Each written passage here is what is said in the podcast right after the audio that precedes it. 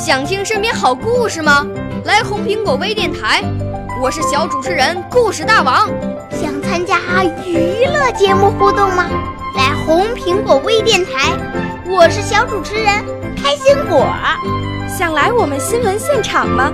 来红苹果微电台，我为你做直播报道。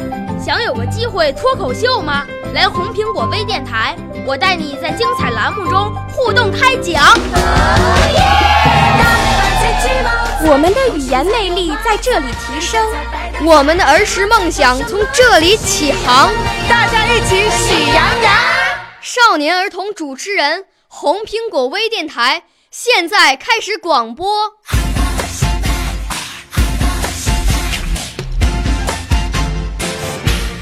大家好，请听《大家帮助大家》节目，我是主持人王悠然。五年级四班的李大鹏来信说，他是一个中队长，每天都很忙很乱，因为常常要处理一些鸡毛蒜皮的小事儿，而他耽误了许多正事儿。他知道作为一名中队长一定要尽职尽责，但他觉得真的好累啊！听了李大鹏的心事，我们都非常理解，特地请来大队辅导员说说好的电，特特地请来大地辅导大队，我们非常理解，特地请来大队辅导员说说好的建议。辅导员说：“李大鹏这个中队长真负责，应该向他竖起大拇指。”同时呢，建议他准备一个工作记录本，把每天要做的事情分为重要并紧急、重要但不紧急、紧急但不重要和不重要也不紧急，然后按照这样的顺序去做，试试看，说不定你的工作效率会大大提高呢。好了，让我们期待大鹏的收获。今天我们继续为大家播送优秀征文作品。请听四年级四班王兆博同学的作文《爸爸的手》。以前我对爸爸的手又爱又怕，只要我一犯错，他那双又大又硬的手就会落在我的屁股上。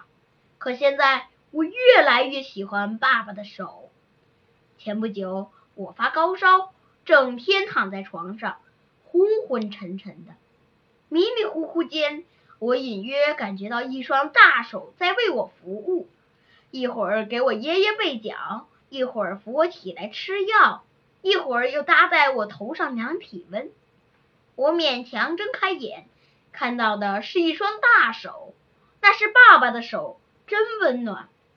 最近，爸爸随队去高原地区为当地民众制药，高原环境虽然艰苦，爸爸去时还感冒了。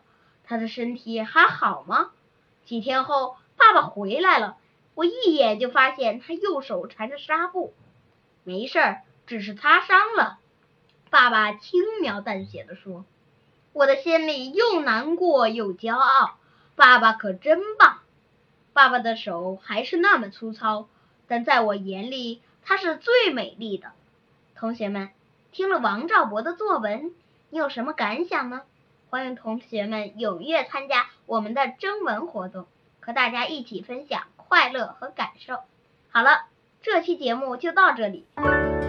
少年儿童主持人，红苹果微电台由北京电台培训中心荣誉出品，微信公众号：北京电台培训中心。